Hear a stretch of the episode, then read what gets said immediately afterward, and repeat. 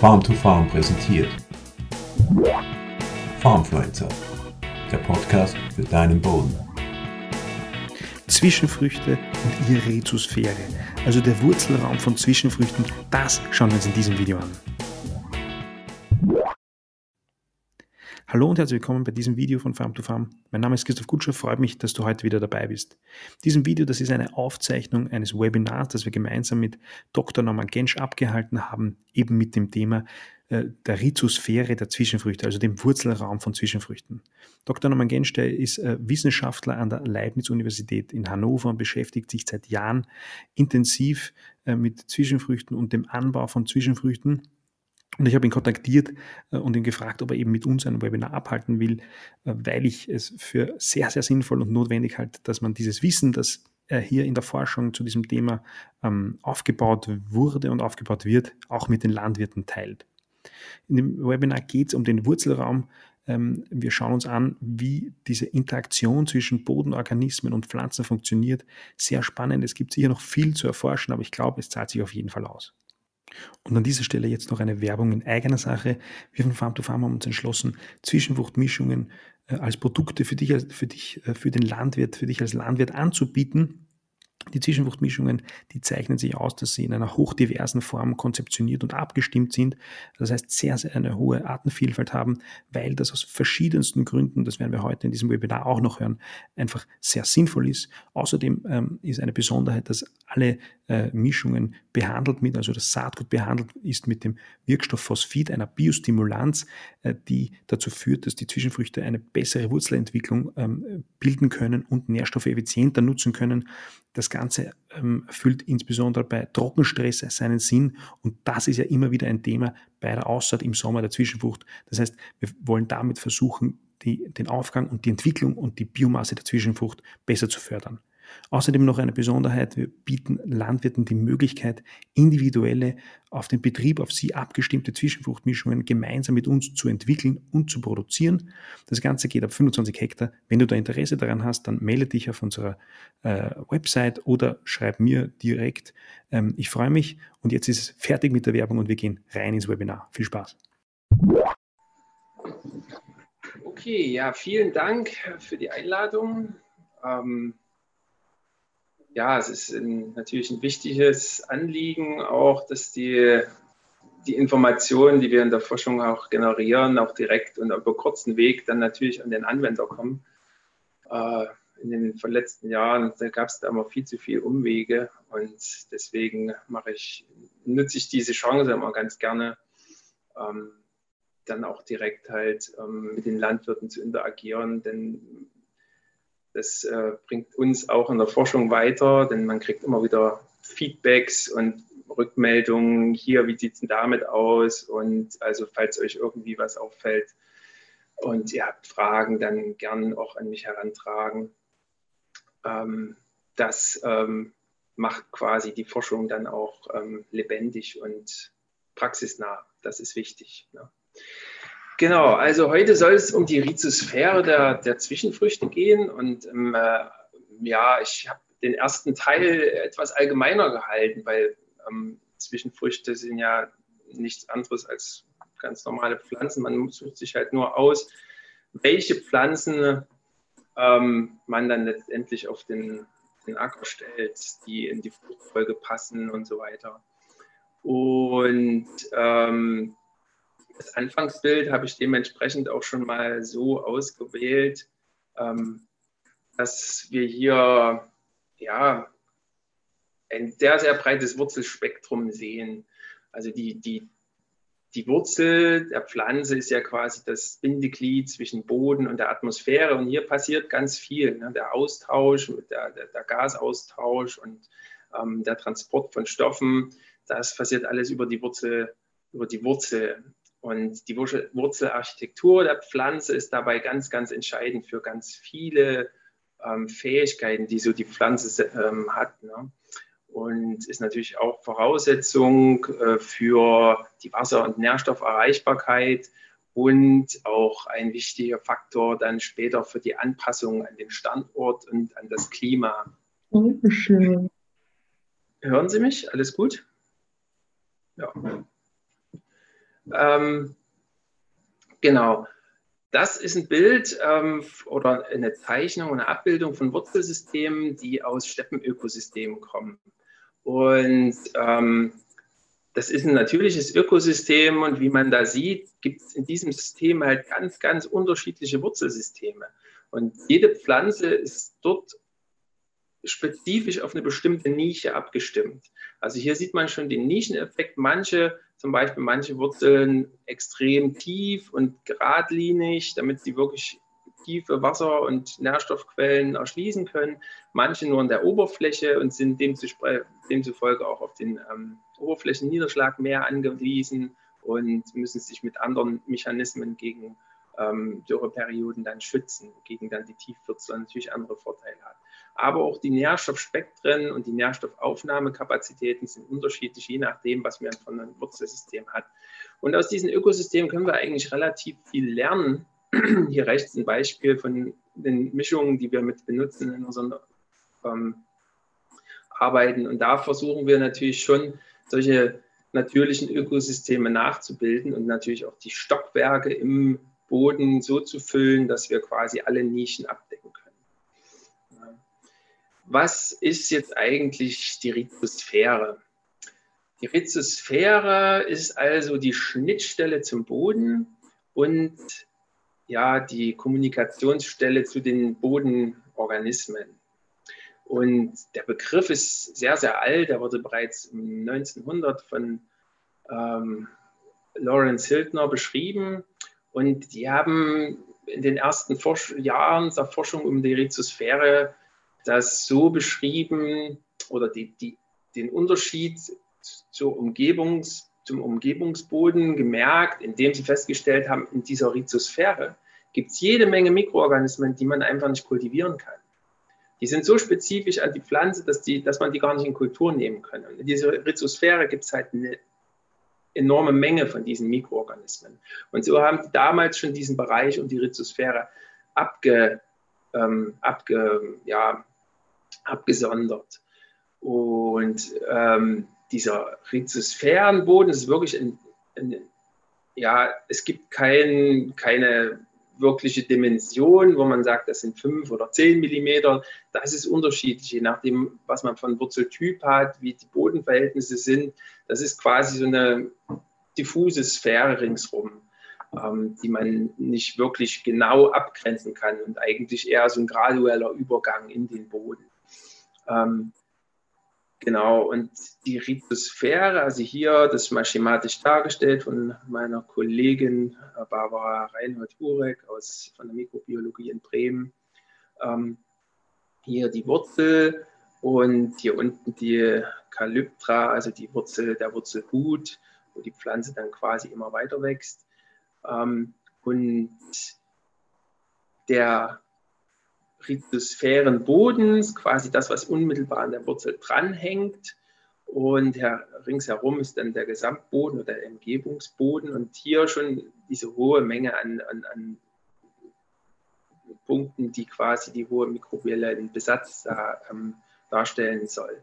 Der Übergang quasi der Wurzel zur Rhizosphäre ist dann die Rhizosplane, also die Oberfläche der Wurzel, die ist auch nochmal sehr speziell. Genau dort siedeln sich enorm viele ähm, Organismen an. Und dann gibt es natürlich noch den Bereich in der Wurzel, denn eine Pflanzenwurzel ist ja nicht wie wir Menschen, ist die ja auch viele, eine Pflanze. Ähm, die beherbergt in ihrer Wurzel auch sehr, sehr viele Mikroorganismen und das innerhalb, der, äh, innerhalb des Rhizoms, den Bereich, den nennt man dann die Endorhizosphäre. Ne? Die Mikroorganismen darin, das sind die Endorhizosphärenorganismen. Ähm, das Mikrobiom dieser Rhizosphäre, wie gesagt, ist sehr, sehr speziell und es unterscheidet sich von der Wurzel zum Gesamtboden. Na, insbesondere in, ihrer, in ihrem funktionellen Profil sind die Mikroorganismen komplett unterschiedlich. Es gibt also einen Gradienten der Spezialisierung, der quasi vom Boden in die ähm, Wurzel hinein erfolgt. Ne? Je näher wir quasi an oder in die Wurzel kommen, desto spezialisierter sind die Mikroorganismen, die da wohnen, desto spezialisiert sind auch deren Tätigkeiten.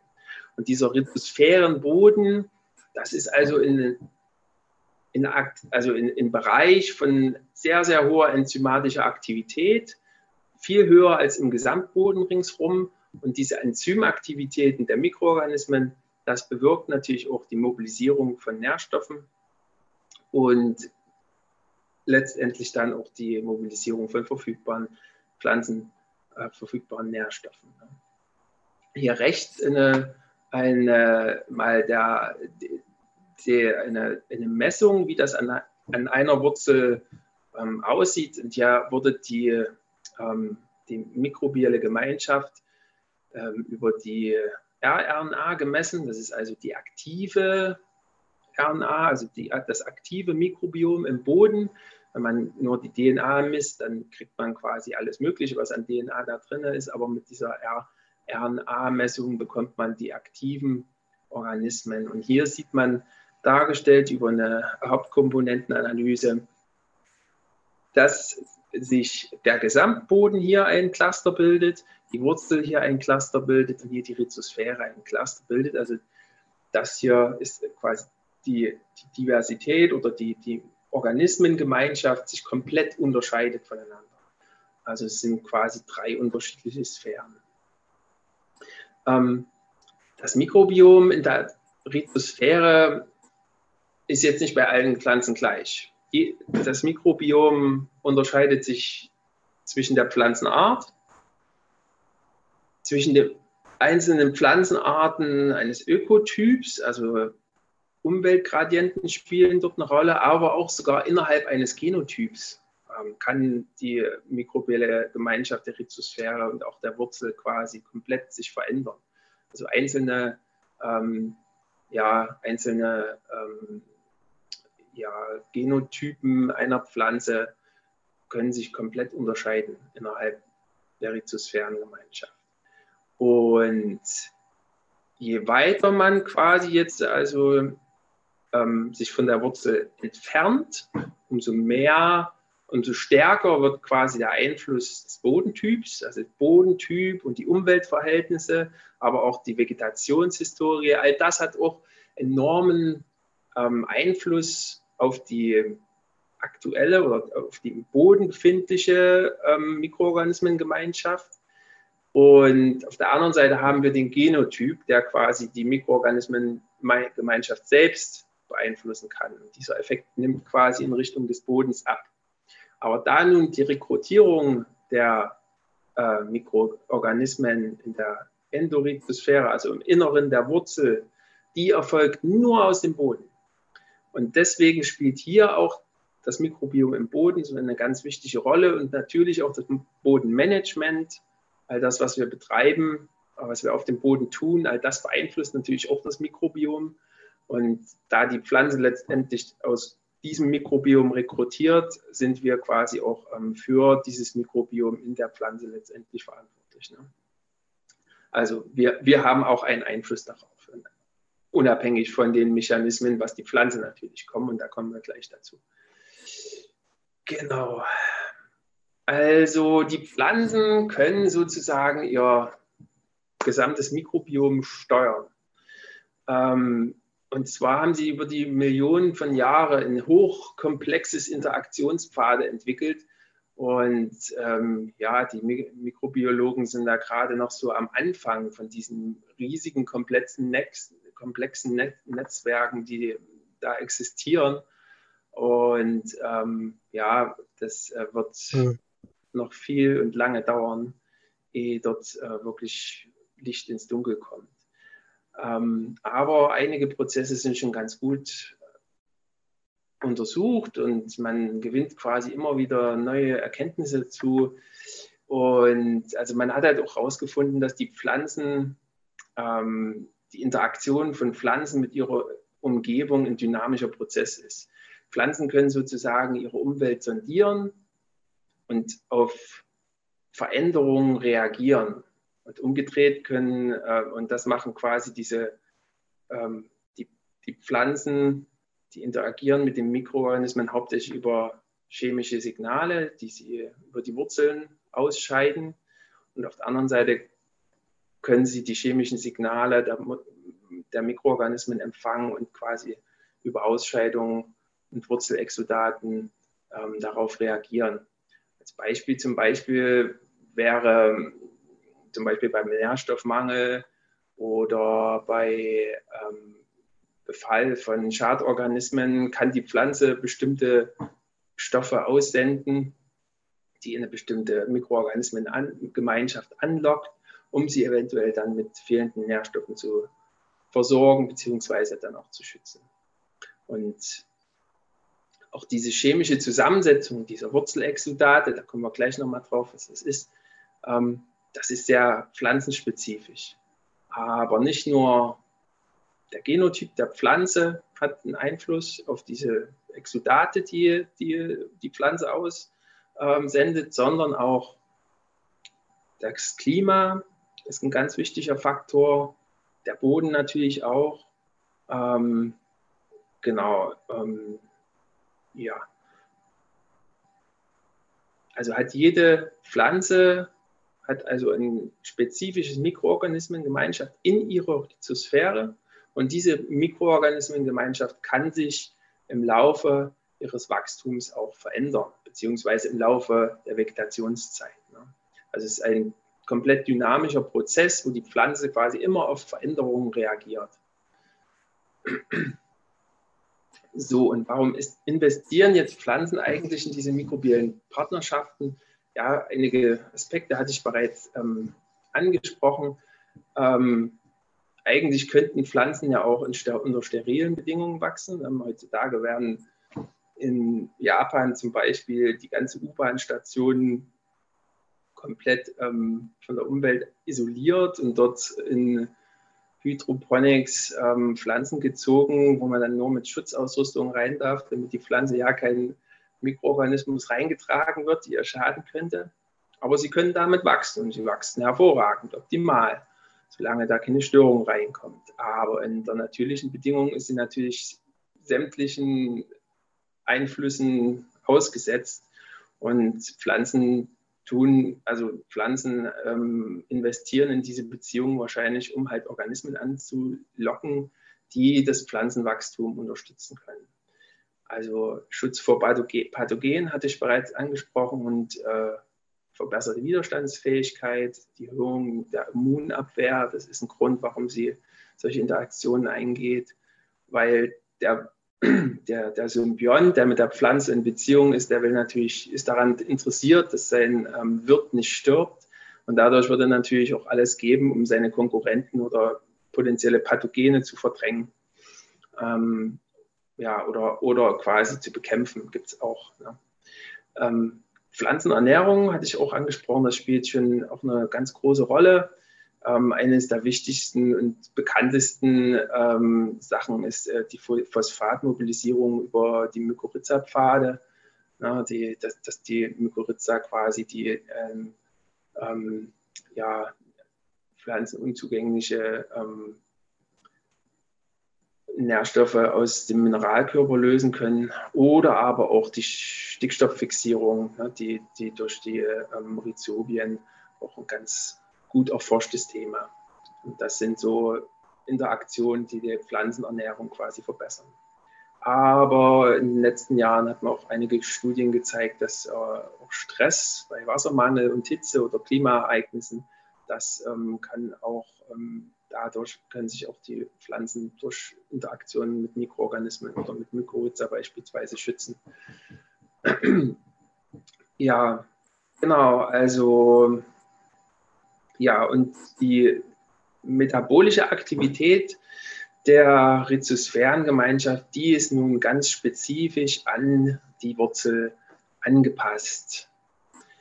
Ähm, genau, die Kommunikation mit den Mikroorganismen, die funktioniert nun über Signalstoffe.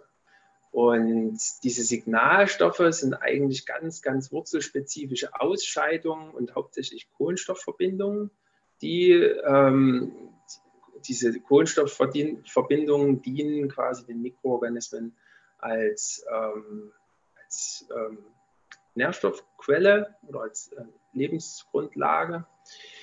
Und all diese Ausscheidungen, die über die Wurzel in, den, in die Rhizosphäre äh, oder in den Boden ausgetragen werden, das nennt man Rhizodeposition. Und wenn man das bilanziert, wie viel quasi die, die, die Wurzel in den Boden investiert, in ihre Umgebung, in die Rhizosphäre, um die, um die Community, dann gibt es ähm, einige Studien, die gezeigt haben, dass die Pflanzen in etwa 30 bis 40 Prozent ihrer photosynthetische Leistung, also alles das, was sie über Photosynthese assimilieren, den ganzen Kohlenstoff, 30 bis 40 Prozent, das geht als Rhizodeposit, als Wurzel, ähm, ja, als Wurzelausscheidung quasi in, in den Boden. Also ein riesiger Pool, der auch quasi ne, für die Kohlenstoffbilanz, man dann später auch nicht unerheblich ist. Ähm, genau, und mit Rhizodeposit, also Wurzel, ähm, ja, Wurzelausscheidung in den Boden, da bezeichnet man unterschiedliche ähm, Formen. Ähm, eines zum Beispiel, das Beispiel hier unten von Mais, das hat bestimmt auch schon, haben bestimmt auch schon viele selber beobachten können. Das ist diese, das ist dieses Mucilage oder Mucilage.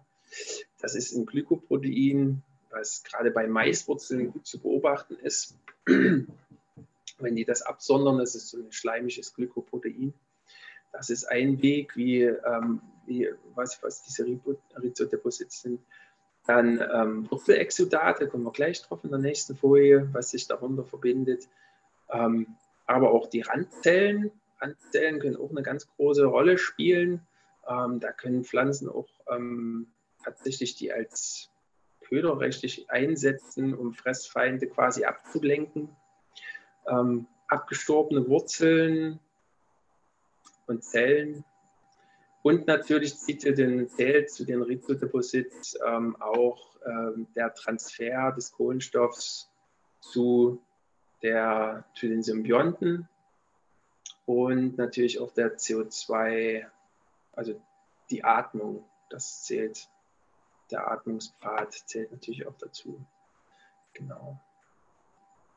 Wurzelexudate. Wurzelexudate, die Ausscheidungen direkt in die Rhizosphäre, das äh, können so ziemlich alle Substanzen sein, die tatsächlich auch in der Wurzel und der Pflanze vorkommen.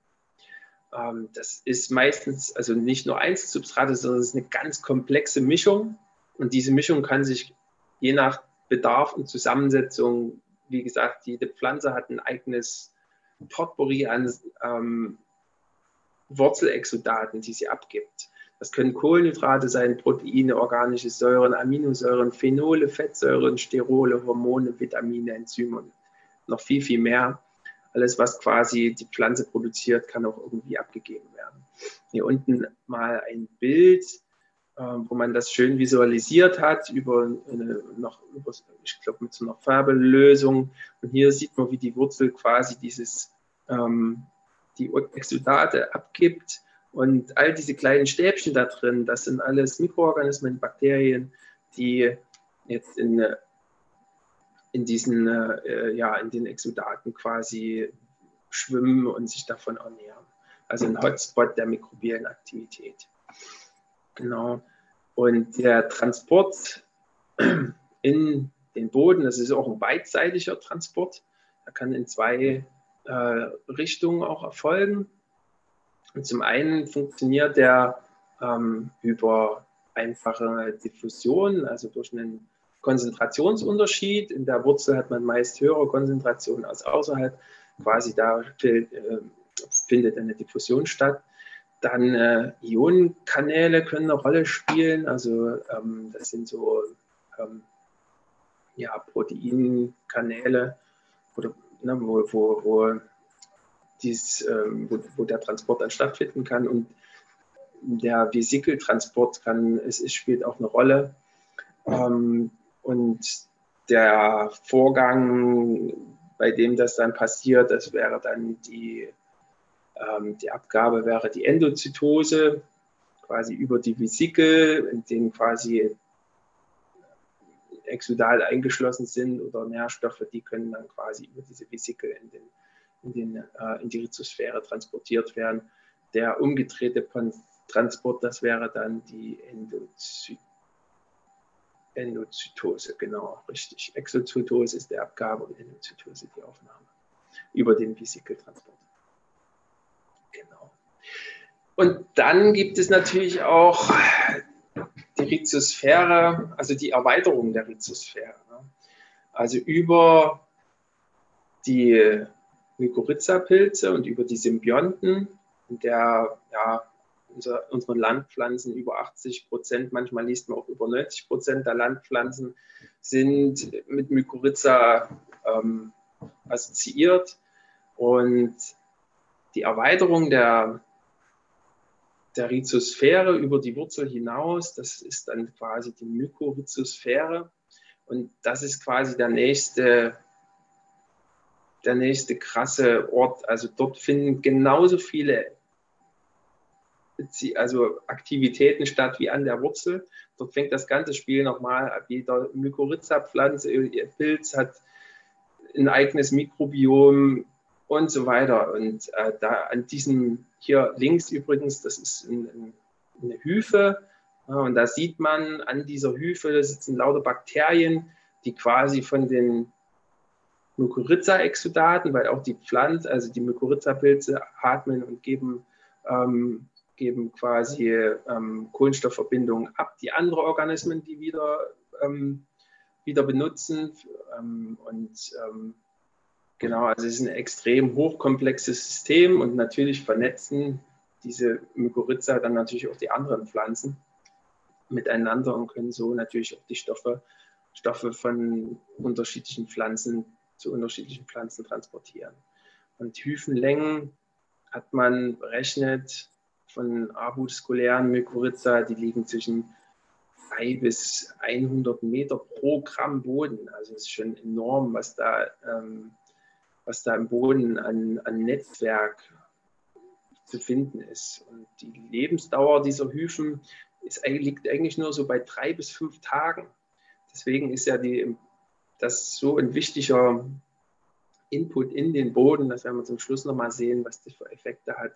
Ähm, und man findet Publikationen, die gehen davon aus, dass circa drei bis sieben Prozent der täglichen Kohlenstoffproduktion der Pflanze in diese Mykorrhiza-Pilze fließt. Ähm, natürlich kriegt die Pflanze natürlich dann meistens auch was zurück. Und genau, also ja, die, die Hyphenoberfläche vergrößert sozusagen die Kontaktoberfläche zu den anderen Mikroorganismen und inklusive natürlich auch zu anderen Mykorrhiza-Pilzen. Und dann gibt es auch ja, dann gibt es auch Bakterien und sowas, die sich quasi ähm, parasitisch von den Mykorrhiza-Pilzen ernähren. Nur so noch, was es dann noch so alles für Sachen gibt in der Natur. Und dann gibt es Pflanzen, die quasi die Mykorrhiza-Pilze sozusagen trügen und sich da quasi nur die positiven Sachen nehmen, aber nichts zurückgeben. Also es gibt da sehr, sehr komplexe ähm, Systeme. Und ähm, da steckt noch viel Arbeit drin.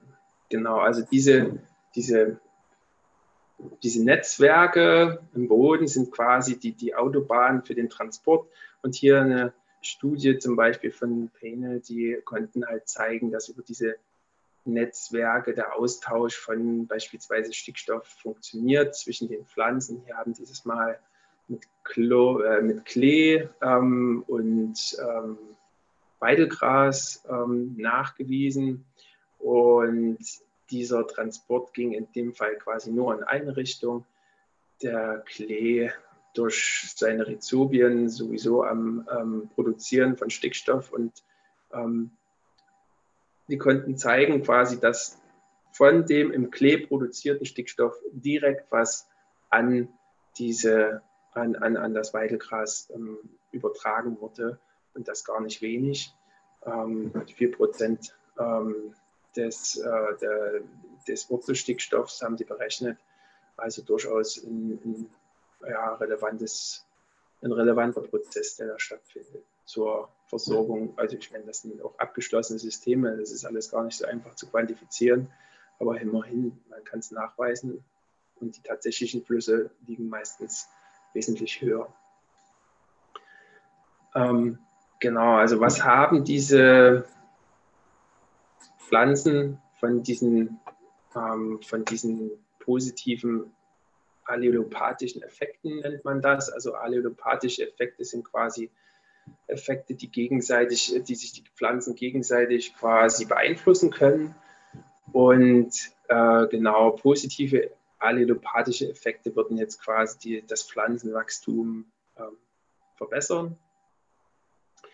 Und es gab, gibt da ganz, ganz viele Studien, die sich bereits mit diesen positiven allelopathischen Effekten ähm, ähm, beschäftigt haben und man, es wurde quasi gezeigt, dass dadurch halt zu Ertragssteigerungen kommt. Es gibt Verbesserungen der Nährstoffaufnahme, effizientere Nährstoffausnutzung, also die Kreisläufe werden wesentlich effizienter und enger. Ähm, geringere Krankheitsanfälligkeit wurde nachgewiesen ähm, und Optimierung der Photosyntheseleistung und natürlich auch eine verbesserte Stresstoleranz, insbesondere halt bei Klimaschwankungen und ähm, ja, Ressourcen, ja, also klimatischen Schwankungen da. Ne? Und ähm, genau, und diese positiven Effekte, diese positiv allelopathischen Effekte sind gar nicht so einfach nachzuweisen, weil meistens äh, passiert das nur, wenn die Pflanzen sowieso unter Druck sind, ein bisschen unter Nährstoffstress oder so weiter. Und ähm, dadurch ist es schwierig, die unter hochgedüngten Systemen quasi nachzuweisen. Also wenn man solche Systeme untersucht oder beziehungsweise auf solche Effekte baut, dann muss man auch das, äh, das, das Düngerregime herunterfahren, damit überhaupt solche allelopathischen Effekte quasi dann zum, zum Tragen kommen, beziehungsweise dass es dann messbar ist, ja, dass, dass, dass nicht der Nährstoff, die, die sowieso ohnehin zu viel verfügbaren Nährstoffe nicht quasi diese Effekte überlagern. Und dann sieht man diese Effekte nicht. genau. Ähm, ja, bevor wir jetzt zu den Zwischenfrüchten kommen, also zu den speziellen Effekten in den Zwischenfrüchten, würde ich jetzt eigentlich eine kurze Fragerunde einfügen. Wenn sich bis dahin das aufgestaut hat, können wir das gerne erstmal beantworten. Und ansonsten Also im Chat ist, ist, ist da noch nichts gekommen. Ich, äh, ich, ich nur äh, die, die wir so äh, gekommen sind, und zwar einerseits, wie, äh, also wie weit ist die, die äh, ähm, diese komplexe Netzwerke und hochkomplexe ähm, äh, ja, Beziehungen wie weit ist da die Forschung, das, das zu verstehen und, und, und, wie viel versteht man davon noch nicht eigentlich? Das würde mich interessieren. Ähm, ja, das ist die Grund. Also man, steht viel, man versteht noch viel zu viel, noch gar nicht. Also wir sind, das ist eher so ein langsames Vortasten und so ein Tappen im Dunkeln. Also man, man durch vor allem halt auch durch die neuen Sequenzierungstechniken und äh, durch die neuen Messmethoden und vor allem durch die Rechnerleistung, die, das ist ja immer so ein limitierender Problem. Ähm, da kommen, kann man jetzt auch viel, viel mehr messen. Wir können extrem viel messen. Das Problem ist nur, dass wir es noch nicht verstehen, was da passiert. Ähm, ja, wir, wir versuchen, also wir können messen, was für Mikro was für Mikroorganismen in, in so einem Bodenkörper oder an der Rhizosphäre sind. Aber was wir nicht wissen, was die da eigentlich machen. Und diese Funktionen der einzelnen Mikroorganismen rauszukriegen, das ist das größte Problem. Man weiß halt, vielleicht, man, ne, man weiß, wer da ist, aber was die machen und ob die wichtig sind, deswegen, man weiß halt bei bestimmten Organismen, ne, die sind ganz gut untersucht, ne, wie Mykorrhiza-Pilze, da haben sich, das, das, das geht auch ganz gut, das kann man auch bestimmt ähm, messen, aber ja, bei, bei, es gibt so viele unzählige Tausende von Mikroorganismen, die noch nicht mal ansatzweise verstanden sind, was die überhaupt machen, welche Rolle die in dem Gesamtsystem spielen. Und das Problem ist halt auch, wenn man ähm, man halt, man kann sich nicht nur auf einen Organismus fokussieren, weil manche Organismen können quasi nur in Symbiose mit anderen leben, also auch Mikroorganismen. So, wenn man dann quasi dort was rausnimmt und was wegschaltet, so wie man das in Experimenten halt immer macht, dann hat man vielleicht ein Ergebnis, aber das Kreislauf hat man noch nicht verstanden. Also das ist, das ist so das, das Grundproblem da, dass die, die, die Artenvielfalt so groß ist, dass man es halt einfach noch nicht, diese Funktionen nicht zuweisen kann. Also funktionelle Diversität ist tatsächlich so ein, so ein Schlagwort. Das ähm, ja, ist noch nicht, noch nicht verstanden. Okay. Äh, der Resa hat dann noch gefragt, wie die erklären, dass Mikroorganismen oder das Mikrobiom äh, die Stresstoleranz äh, verbessert und da insbesondere den Warmangel. Also welche Ernährungsansätze äh, gibt es da? Naja, das klassische Beispiel ähm, ja, sind halt die Symbiosen ne, mit, mit Mykorrhiza-Pilzen zum Beispiel, dass ähm, sobald, also in einer auf einen überdüngten Acker, wo relativ viel Phosphor und Nährstoffe zur Verfügung stehen, hat man so gut wie keine Mykorrhiza-Pilze, weil die Pflanze es nicht für notwendig erachtet, Signalmoleküle auszusenden, um diese Mykorrhiza-Pilze zu ja, einzuladen in ihre Wurzel. Na, warum soll sie sich dann, also ich meine, für die ist es ja auch ein Eingriff. Da kommt jemand von außen und wird dann quasi in die, den Körper der Pflanze eingelassen. Und dadurch können natürlich auch, ähm, das sind natürlich dann auch Schnittpunkte, wo natürlich dann auch Pathogene rein können, theoretisch. Ähm, genau, und das ist so, so ähm, der Weg, wenn jetzt die Pflanze quasi gestresst ist. Also, ne, das hat man ganz gut untersucht, wenn die, die, die, die Verfügbarkeit von bestimmten Nährstoffen runtergeht, dann investieren die Pflanzen in solche, in solche Interaktionen, dann locken die zum Beispiel ähm, die, ja, die Mikroorganismen an oder die, die Mykorrhiza-Pilze, ähm, um, ja, um, um, um ihre Nährstoffbilanz zu verbessern, weil die Pilze ähm, quasi Oxalsäuren ausscheiden oder andere Stoffe, die das Gestein regelrecht auflösen können und dann an die Phosphationen rankommen, die sie dann der Pflanze zur Verfügung stellen in, zu Futter. Andere Beispiele zum Beispiel sind ähm, für, ähm, für, die, ähm, für die Rhizobien, also die, die stickstofffixierenden Bakterien.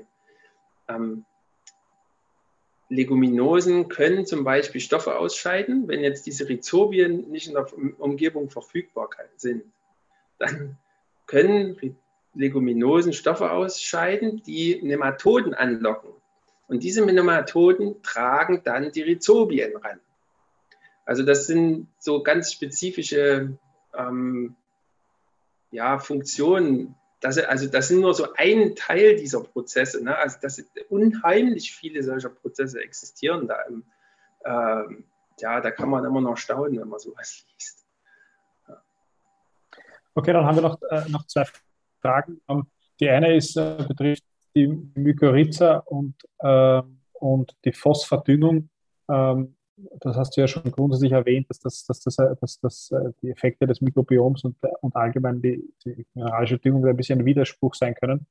Äh, vielleicht da, da nochmal ein, darauf einzugehen. Die Frage kommt von, von Andres, der ist äh, hier dabei. Ähm, äh, und dann haben wir noch eine Frage, ob, der, äh, wie kann man oder wie kommt man nach, dass die Pflanze aktiv Lockstoffe sozusagen die, die Mikroorganismen anlockt und der, der äh, hat seinen Namen leider nicht dabei, steht da Teilnehmer, äh, der hat gemeint, ist es keine nicht wichtig sein, die Mikroorganismen zu den Pflanzen kommen und um die Pflanze abgestaubende Zellen. Also gibt es diesen Nachweis und woher kommt der, dass man dass, dass, dass Pflanzen sozusagen bewusst Mikroorganismen anlocken, wenn man so will, dieses Signal äh, Ja, das ist ganz, ähm, da gibt es einige Studien. Ich glaube, im Anhang habe ich ein paar davon zitiert. Also es kommt dann zum Schluss noch ein Literaturverzeichnis von, von vielen Studien, also von allen, die ich hier verwendet habe. Und, und ich glaube, hier Caporo und der, das,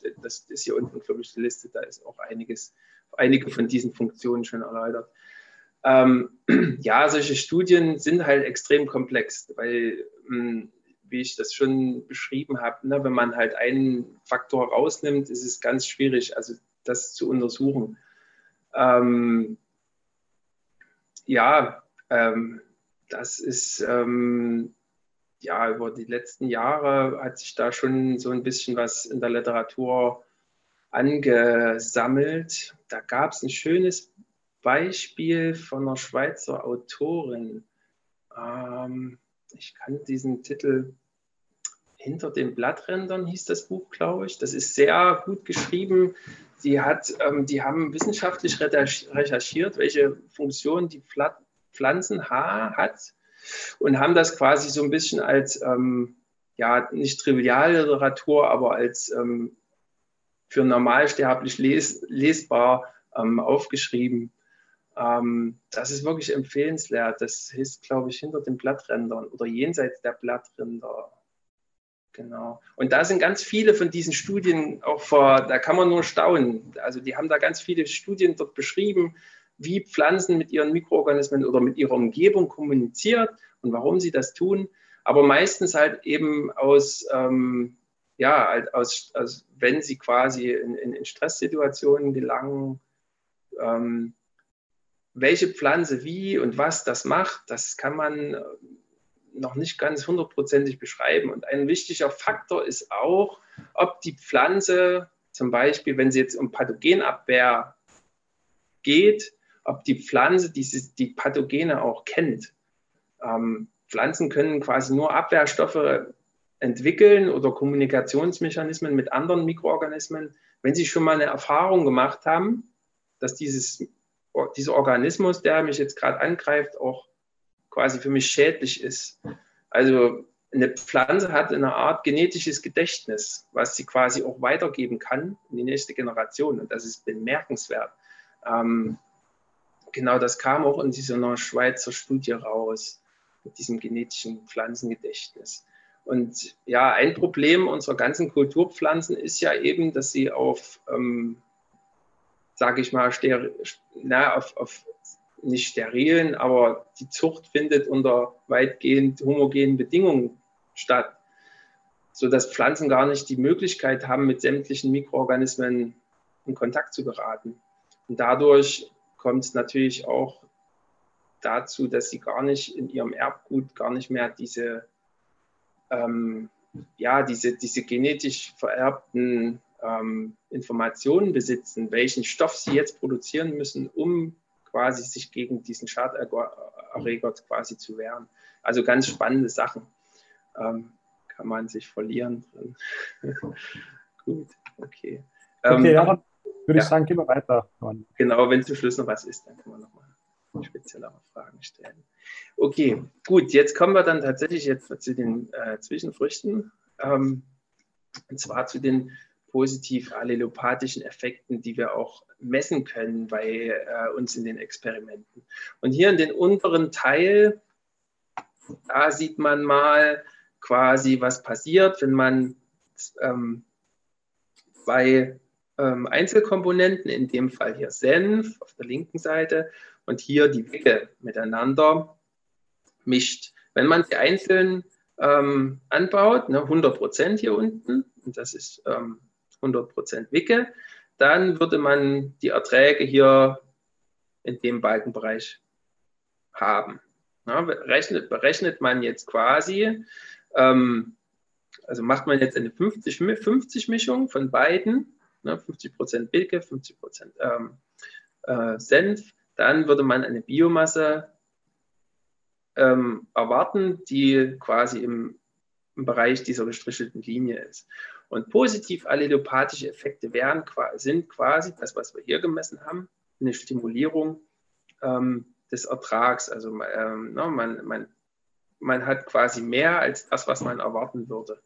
Also man hat hier quasi einen, einen positiven Effekt, einen positiv allelopathischen Effekt auf die Biomasseproduktion, indem man quasi diese beiden Komponenten miteinander mischt.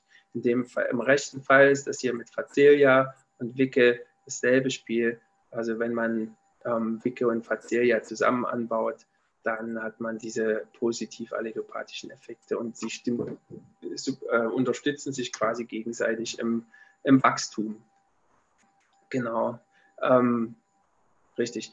Und ähm, hier, hier oben in den oberen Abbildungen, da sieht man jetzt quasi die Nährstoffspektren in den Zwischenfrüchten. Und zwar einmal als Reinsaat, das sind die nicht gestrichelten Balken, und einmal in Mischung. Und diese Mischung ist dann quasi eine Mischung aus vier Komponenten, Senf, Facelia, Rauche, Hafer und Klee. Also wenn wir quasi die Mischung, also die Einzelkomponenten einzeln anbauen, dann haben wir in den meisten Fällen gemessen, dass ähm, hier für Stickstoff zum Beispiel, für Facelia und Rauhafer, die haben deutlich höhere ähm, Stickstoffgehalte. Ähm, der Klee na, logischerweise nicht, weil der ist ja quasi der, der hauptsächlich quasi das zur Verfügung stellt, an die anderen quasi ähm, abgibt. Aber bei Phosphor sehen wir auch, dass wir letztendlich über diese Mykorrhiza-Gemeinschaften, ähm, wie ich es beschrieben habe, natürlich auch dann hier für den Klee einen positiven Effekt haben. Ne? Ähm, außer bei Senf. Ne? Senf ist quasi eine Brassicacee, die nicht mykorrhiziert. Und daher wird sie wahrscheinlich in diesem Prozess gar nicht mit eingebunden sein. Also hier die mykorrhizierenden sind quasi nur Facea, Rauhafer und Klee. Und hier sieht man ganz deutlich, dass man gerade bei Phosphor, aber auch bei Kalium, ähm, auch bei Schwefel, dass man hier positive Effekte im, Nährstoffgehalt, äh, im Nährstoffhaushalt hat. Das heißt also, hier sehen wir, dass nicht nur die Biomasse, die oberirdische Biomasse, durch eine Kombination von einzelnen Arten profitiert, sondern auch die Elementzusammensetzung. Das sehen wir dann später nochmal an ein paar Beispielen, wie sich das genau auswirkt. Ne? Also je mehr wir quasi Komponenten miteinander also ne, in Verbindung haben, dann haben wir quasi positiv allelopathische Effekte, die auf die Rhizosphärenaktivität zurückzuführen ist. Es gibt allerdings auch negativ allelopathische Effekte. Ähm, und zwar halt viele Pionier- und Ruderalpflanzen, die produzieren Wurzelausscheidungen, die das Wachstum der Begleitflora beeinflussen. Entweder durch Beeinflussung des Mikrobioms oder halt direkt über pflanzentoxische Substanzen. Ähm, und solche Pflanzen ähm, haben zwar den Vorteil, dass sie zum Beispiel unterdrückend von Ackerunkräutern oder Krankheitserregern wirken, aber sie haben auch den Nachteil, dass sie das äh, Wurzelwachstum oder das, das Wachstum der Folgekultur oder der Hauptkulturpflanzen ähm, beeinflussen können. Ähm, eine der wichtigsten Vertreter dieser Familien ist halt ähm, die Familie der Brassicaceen. Weißer zum Beispiel gehört dazu, Leindotter, na, die ganzen Kohlarten und eigentlich die Hälfte unserer ähm, Zwischenfrüchte, die wir einsetzen. All die produzieren sogenannte Glycosinolate, das sind äh, Schwefelverbindungen, und die haben schon in vielen, also gibt es viele unzählige Studien, die quasi einen, einen, einen reduzierenden Effekt auf die ähm, Mikroorganismengemeinschaft ähm, im Boden haben. Und deswegen werden diese, diese, die Brassicaceen auch als äh, ja, zur, zur Biofumigation eingesetzt, na, zur Bekämpfung von bodenbürgischen Organismen.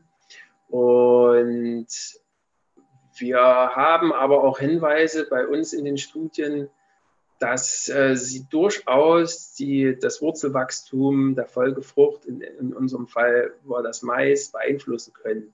Also wir haben halt durchweg bei, ähm, bei, weißen, äh, bei, bei, bei Gelbsenf haben wir durchweg immer niedrige, Durchwurzel, niedrigere Durchwurzelungstiefen ähm, als zum Beispiel unter Klee Facelia. Bei Facelia, das hat wahrscheinlich auch ähnliche Effekte, weil Facelia ist auch eine, eine, eine Ruderalpflanze ähm, und die scheint auch bestimmte Substanzen abzugeben, die das Wurzelwachstum der, von Mais auch beeinflussen können.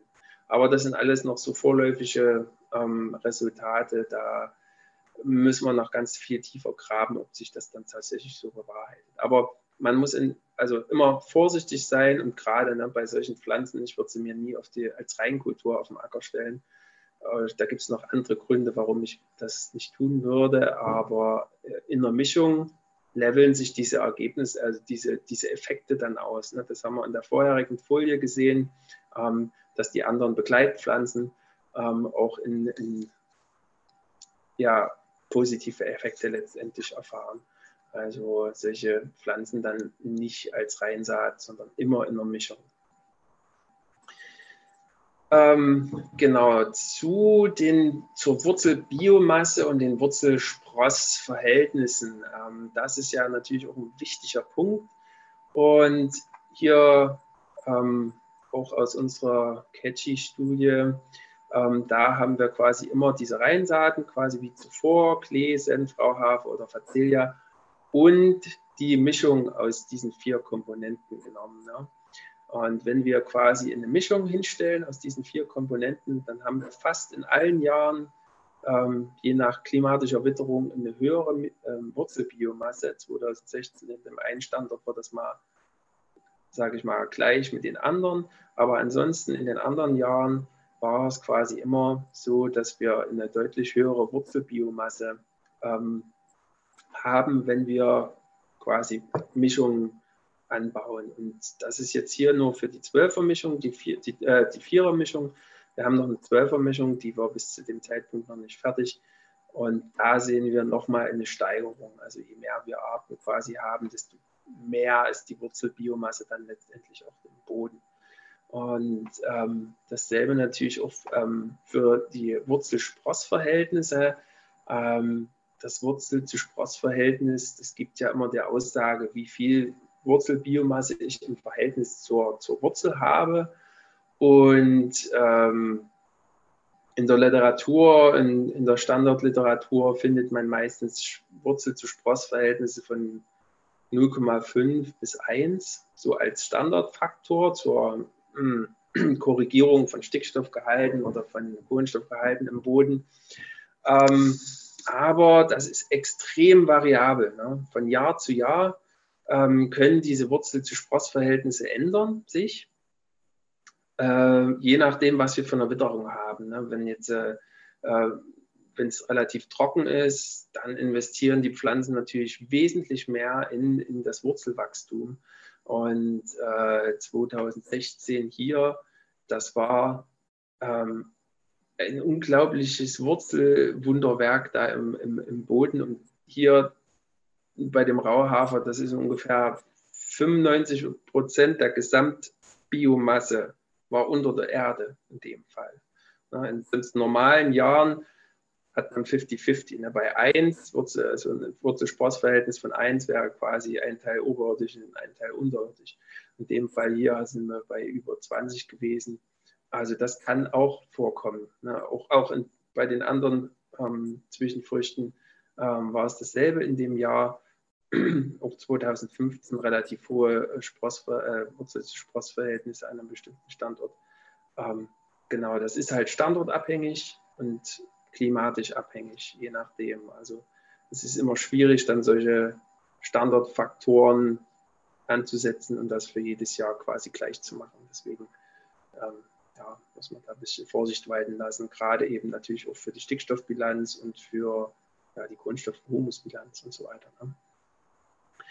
Genau, also das Wurzel-zu-Spross-Verhältnis ist halt extrem variabel und natürlich ähm, ja, klimaabhängig. Und je mehr Wurzel ich Biomasse natürlich im Boden ist, umso größer und umso mehr Schnittstellen habe ich für mikrobielle Interaktionen. Und wie ich das vorhin erklärt habe, je mehr Wurzeln ich habe, desto mehr Exudate können natürlich auch in den Boden gelangen, umso mehr Mikroorganismen, Interaktionen können entstehen. Und dadurch ist natürlich der Fluss von der Atmosphäre in den Kohlenstoff auch wesentlich höher. Und wie hoch oder wie sich das gestaltet, das kommen wir jetzt in dem nächsten Experiment ganz gut, äh, in dem späteren Experiment, das kommt dann in einer späteren Folie nochmal, wo ich den ähm, Stickstoff, äh, wo ich den Kohlenstoffkreislauf ein bisschen genauer aufschlüssel. genau, die, äh, ähm, ja, die, die, die, äh, ähm, das Nährstoffspektrum der Wurzel spielt auch eine ganz, ganz wichtige Rolle. Ne? Hier links ist jetzt mal dargestellt, ähm, das Elementspektrum von Pflanzen. Hier für Senf mal. Ne? Und Senf halt, ähm, durch diese Glycosinolate sehr, sehr hohe Schwefelgehalte. Wenn ich jetzt quasi eine Mischung auf meinem Acker habe, dann hat jede Pflanze ein unterschiedliches Nährstoffspektrum. Das heißt also, die Pflanzen können unterschiedlich viele Nährstoffe aus dem Boden aufnehmen, unterschiedliche Nährstoffe und später ist meine Biomasse, Zwischenfrucht, Biomasse, die ich dann produziere, auch wesentlich diverser in der, in der, ähm, in, in, in der Elementzusammensetzung. Hier rechts in der Grafik sehen wir mal die äh, Elementzusammensetzung von ganz vielen einzelnen äh, Zwischenfrüchten. Ja. Von den, ähm, von den Brassicaceen, hier unten Senf, ähm, Rettich zum Beispiel, Gucken wir bei Schwefel, Schwefel hier die höchsten Gehalte, ganz klar, diese Glycosinolate. Hier leint dort auch eine Brassicacee, ähm, auch die höchsten Schwefelgehalte, wogegen wir natürlich hier bei den Kleearten äh, und den Leguminosen, da sehen wir die höchsten Stickstoffgehalte, ganz klar, weil sie ja natürlich über die Rhizobien ähm, viel Stickstoff generieren. Ähm, ähm, genau, und so hat quasi jede einzelne Art ein unterschiedliches Nährstoffspektrum. Ne, Eisen, Aluminium, auch für die Leguminosen ähm, ist auch bekannt, dass da relativ viel in denen ist. Genau, und wenn wir jetzt eine Mischung haben aus unterschiedlichen ähm, Zwischenfrüchten, ähm, dann können wir dieses Nährstoffspektrum auch optimieren. Ähm, hier jetzt mal haben wir das für die Sprossbiomasse ähm, quasi mal quantifiziert. Ähm, einmal halt als Weizenstroh als Vergleich und Senf und eine Vierermischung. Und was wir, was wir hier sehen, diese Zwölfermischung hat von all den Nährstoffen, also erstens mal ein sehr, sehr niedriges CN-Verhältnis, also ein gut ausbalanciertes CN-Verhältnis ähm, die höchste Phosphor, ähm, den höchsten Gehalt an Phosphor, Kalium, ähm, Magnesium, Eisen, Aluminium und Calcium, weil einfach ähm, durch diese unterschiedlichen Arten, durch die einzelnen unterschiedlichen Zwischenfrüchte natürlich dementsprechend auch unterschiedliche ähm, Elemente hineinkommen. So kann man quasi seine, nicht nur also die oberirdische Streu, äh, sondern auch die, die, die Zusammensetzung der Wurzelbiomasse, die zeichnet sich ja quasi der, der oberirdischen Spreu nach. Und äh, so kann man quasi ein ausbalanciertes, ähm, ja, ein alles ausbalanciertes Elementverhältnis in, über die Zwischenbiomasse auch wieder in den Boden hineinbringen. Ähm, Genau, Zwischenfrüchte und Humusaufbau. Also ich hatte ja schon erwähnt, die Wurzel ist für den Humusaufbau wirklich ganz, ganz, ganz wichtig. Ähm, hier eine Studie von unseren Kollegen vom äh, Thünen-Institut und die hatten in so einer Metastudie ähm, herausgefunden, äh, ja, ähm, wie, oder berechnet, wie viel ähm, Kohlenstoff quasi durch Zwischenfrucht ähm, Anbau in, in, in den Boden eingelagert werden kann. Und die kommen auf eine, ähm, auf eine Menge von ähm, 0,3 Tonnen pro Hektar und Jahr. Und äh, eine Sättigung wird wahrscheinlich dann in etwa in 100 Jahren erreicht. Und dadurch sind in etwa 16 Tonnen an Kohlenstoff pro Hektar und Jahr. Es ist möglich, über die Zwischenfrüchte in den Boden ähm, zu, ich will nicht sagen sequestrieren, sondern ähm, zu, ja, einzubinden, beziehungsweise für den Humusaufbau beizutragen. Ne? Also durchaus eine hohe Menge. Und wie wichtig da ähm, die äh, Diversität ist, das haben wir in einem ähm, in, einem, in, äh, in einem Markierungsexperiment untersucht. Und zwar haben wir da eben Senf als Reinsaat, Senf dann quasi in einem Vierergemenge und in einer äh, Zwölfermischung ähm, untersucht, wie effizient diese einzelnen Zwischenfrüchte bzw. Zwischenfruchtmischungen äh, in ihrer Kohlenstoffaufnahme an, aus der Atmosphäre sind. Ja. Ähm, wir haben das in so Hauben gemessen und dann kann man aufnehmen, wie viel pro Zeiteinheit quasi zwischen, also die, die, die einzelnen Zwischenfrüchte aufnehmen. Die Brache als Kontrolle. Ne? Und hier ähm, haben wir quasi die Netto-Kohlenstoffproduktion gemessen.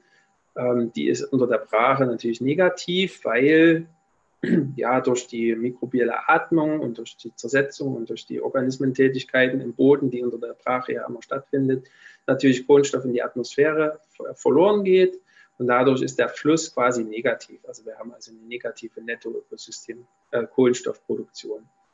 Ähm, bei Senf ist die schon quasi, na, ist positiv, der Senf nimmt quasi was auf und je mehr wir quasi Arten drin haben in, in der Mischung, umso mehr Kohlenstoff kann, über die, äh, kann aus der Atmosphäre aufgenommen werden.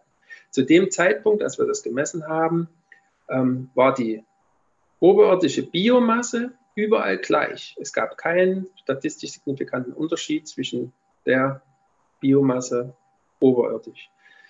Ähm, aber es gibt einen Unterschied in der Blattmasse. Also die, wer den selbst kämpft, kennt, der wächst natürlich schnell hoch, bildet ein schnelles, dichtes Blattwerk und hat aber nur oberirdisch, also nur ganz oben halt die photosynthetisch aktiven Blätter wenn man quasi mehrere Komponenten hat, dann hat man auch unterschiedliche Stockwerke über der Erde und dadurch viel, viel mehr photosynthetisch aktive Blätter. Und die können wesentlich mehr Kohlenstoff aus der Atmosphäre aufnehmen. Zudem haben natürlich auch dann, auch, ja, kommen wir gleich dazu, dass dann natürlich auch mehr Interaktionen mit den Mikroorganismen stattfinden. Aber hier konnten wir dann zeigen, dass ähm, in der Sprossbiomasse quasi signifikant mehr in beiden Mischungen aufgenommen wurde als in Senf äh, Reinsaat. Und äh, hier konnten wir zeigen, dass auch signifikant mehr Kohlenstoff aus dem Spross in die Wurzel transportiert wurde. Ne? Also je mehr ich Arten drin habe, desto mehr wird aufgenommen in die Sprossbiomasse und dann letztendlich auch über die Wurzel in, ähm, in, äh, in, das, in die Rhizosphäre transportiert. Und hier haben wir dann zur selben Zeit die mikrobielle Biomasse bestimmt und nicht nur die Gesamtbiomasse, wie hier links ganz oben äh, war, signifikant höher. Ja, je mehr wir quasi Arten drin haben, umso mehr mikrobielle Biomasse haben wir im Boden, ähm, sondern ganz besonders die Bodenpilze waren die großen Gewinner. Klar, der Senf ist quasi nicht mykorrhizierend. Ähm, aber es gibt ja noch andere Pilze, die auch von äh, Wurzelexudaten profitieren, die jetzt nicht unbedingt ähm, Mykorrhiza-Pilze sein müssen. Ähm, aber auch die Actinobakterien.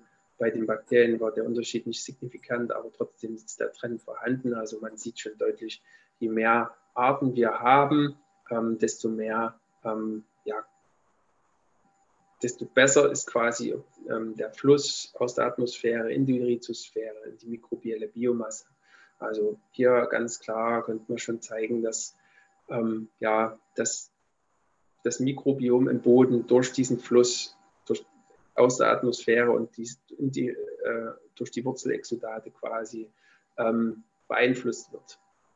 Und das deckt sich mit einigen anderen Publikationen, insbesondere auch äh, von, von Ökosystemuntersuchungen ähm, oder, oder ähm, Biodiversitätsexperimenten, wie zum Beispiel im Jena-Experiment.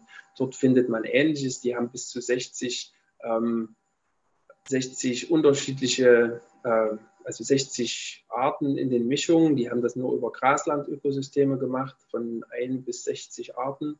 Und dort findet man genau denselben Trend. Also das ist quasi deckungsgleich zu den ihren Ergebnissen und das macht es eigentlich sehr ähm, standfest, so die ganze Sache. welchen Einfluss hat jetzt quasi das, die Zwischenfrucht auf die Mikrobiologie im Boden? Und hier haben wir uns dann an, äh, angeguckt, ne, nicht nur während der Zwischenfrucht, nicht, nicht nur während die Zwischenfrucht auf dem Acker steht, ähm, wird das Mikrobiom beeinflusst, sondern dann später auch während der Zersetzung der Streu und der Wurzelstreu. Ja. Also wie wir gesehen haben, kann die Wurzelstreu bei Extremereignissen auch bis zu 95 Prozent der Gesamtbiomasse ausmachen. Also es muss nicht nur eins zu eins sein, sondern also die, die Wurzelbiomasse inklusive natürlich auch der ganzen äh, Rhizodeposits, also alles, was so während des Wachstums so in die Rhizosphäre abgegeben wird, all das ist ja ein enormer Eintrag an, an, an Material, was durch die Mikroorganismen dann auch während der Hauptkultur dann später zersetzt werden wird. Und ähm, genau, und hier sieht man, äh, wie sich vor allem die Mikroorganismengemeinschaften unterscheiden ähm, zwischen den einzelnen Systemen. Ähm, das war jetzt äh, ähm, ein Zeitpunkt, den wir da beobachtet haben. Ähm, das ist jetzt der fünfte Zeitpunkt nach Startaussaat Mai ähm, des Maises, genau. Und hier sehen wir, dass das war so im, im, im Juni, August. Und unter all, während allen Zeitpunkten hatten wir komplett ein unterschiedliches Mikrobiom zwischen den einzelnen ähm, Treatments. Also die Brache war unterschiedlich zur Vierermischung, war unterschiedlich zur, Mix, äh, zum, zur Zwölfermischung und war unterschiedlich zum, ähm, zum, äh, zum Senf. Also das sind jetzt quasi diese Bodenpilze, die an der Zersetzung beteiligt sind, ne? die Primärzersetzer der organischen Substanz im Boden. Und genau dasselbe bei den Bakterien. Ne? Die unterscheiden sich komplett voneinander während der Zersetzung. Ne? Ähm, also hier ein ganz starker Einfluss, den wir haben, indem wir ja, was wir durch unsere, unsere Zwischenfruchtauswahl und durch die Streu, die sie produzieren, beeinflussen können. Und was ganz interessant ist, was äh, die Kollegen sich dann angeschaut haben, sie haben sich quasi das, ähm, das Mikrobiom in der Rhizosphäre von Mais nach den Zwischenfrüchten angeschaut. Nicht nur von Mais, sondern auch das, also nicht nur vom, von der Rhizosphäre, sondern auch von, von der Endorhizosphäre, also den ähm, wurzelinneren Organismen. Und in beiden Kompartimenten hat, haben sie festgestellt, dass sie sich komplett unterscheiden voneinander. Also je nachdem, welche Vorfrucht wir haben, deswegen habe ich am Anfang schon gesagt, ne, der, der, die, der, äh, der Vegetationshistorie hat einen Einfluss auf unser Mikrobiom. Ähm, das hat einen ganz großen Einfluss darauf, also die Auswahl unserer Zwischenfrucht hat quasi einen, Auswahl, also einen Effekt auf das Mikrobiom in der Rhizosphäre des Maises oder das, was quasi nach meiner Zwischenfrucht folgt. Ähm, wie gesagt, wir haben halt auch bei Senf zum Beispiel quasi ähm, ja, Wurzelwachstumseinschränkungen an der Wurzel gefunden. Allerdings keine Einschränkungen bei äh, der Gesamternte oder bei der, ähm, ja, beim, bei, bei der Biomasseentwicklung der oberirdischen, die letztendlich dann geerntet wurde. Ähm, genau, aber es gibt Effekte. Ähm, genau. Ja, ähm, Zwischenfrüchte, ja, mit Zwischenfrüchten können wir quasi unsere mikrobiellen Funktionen im Boden steuern. Ist das möglich? Wird das irgendwann mal möglich sein, dass wir dann uns hinsetzen können und sagen können, okay, ich brauche die und die Funktionen im Boden. Dafür kann ich die und die Zwischenfrucht setzen und im nächsten Jahr habe ich dann den, den Effekt auf die Folgefrucht. Das wäre super, aber ich glaube, davon sind wir noch weit entfernt. Erstmal müssen wir die ganzen einzelnen Prozesse verstehen und vor allem auch, was, äh, welche Rhizosphärenprodukte auch von den Mikro, also von den Zwischenfrüchten ausgehen ne, und was, was steuert. Ähm, aber zukünftig kann man sich schon sowas vorstellen, ähm, dass man gezielt ähm, durch die Auswahl des, äh, der Zwischenfrucht das Mikrobiom im Boden beeinflussen kann. Und für bestimmte, für bestimmte Anwendungen wird das ja auch gemacht. Ich hatte das vorhin so schon mal verwendet. Hier unten, das ist ein Beispiel ähm, von äh, einer ähm, Obstplantage. Und hier werden Zwischenfruchtmischungen in dem Fall hier ähm, eingesetzt ähm, oder erforscht, ob sich das quasi positiv auf die Unterdrückung der Folgefruchtkrankheit auswirkt. Ne?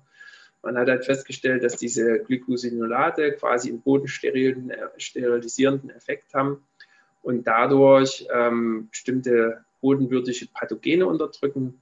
Und das wäre, das ist ein Aspekt, wo wir das jetzt quasi in den nächsten Jahren auch untersuchen werden, ob sich solche Effekte quasi durch gezielten Einsatz von äh, bestimmten Zwischenfrüchten oder Fruchtfolgen ähm, quasi reduzieren lassen. Wie gesagt, ein ausbalanciertes Mikrobiom ist der Schlüssel zu gesunden und produktiven Pflanzen. Und dadurch verbessert sich natürlich auch die Nährstoffeffizienz und die funktionelle Diversität im Boden, was natürlich dann auch auf Pose für ein, für ein gesundes Pflanzenwachstum sich auswirkt. Und zum Schluss nochmal ein paar Beispiele, welche anderen Effekte noch natürlich neben dem Mikrobiom zur Bodenverbesserung eine Rolle spielen. Ähm, zum einen halt ähm, das Beispiel von unseren Kollegen aus äh, von, von UFZ in Leipzig-Halle. Ähm, die haben sehr, sehr lange den Einfluss von diesen Wurzelausscheidungen, diesen Mucilage, ähm, untersucht.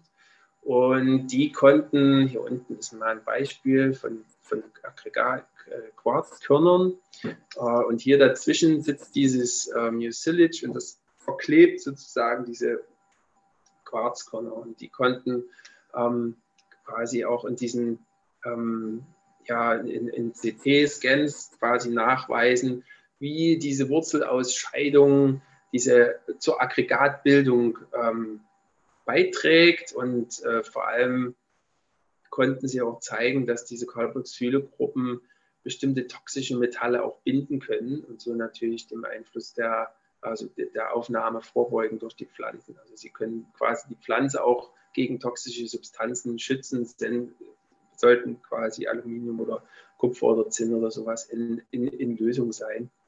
Also quasi auch eine Art äh, Defense-Mechanismus, Abwehrmechanismus der, der Pflanze, um sich quasi vor externen Einflüssen zu schützen. Ähm, und im zweiten konnten sie auch zeigen, sie haben sich relativ viel auch mit dem ähm, mit, den Mykorrhiza ähm, beschäftigt und diese Mykorrhiza geben ebenfalls äh, so ein Glykoprotein ab. Das nennt sich Glomalin und das hat, äh, hat man berechnet, hat auch schon eine sehr, sehr große Bedeutung, gerade auch für die Stabilisierung von Aggregaten und zur Aggregatbildung. Ähm, ähm, je mehr wir quasi von diesem Glumalin und Mykorrhiza-Pilzen im Boden haben, desto höher ist die Aggregatstabilität ähm, und desto besser ist natürlich dann letztendlich auch ähm, die, ja, die Struktur des Bodens.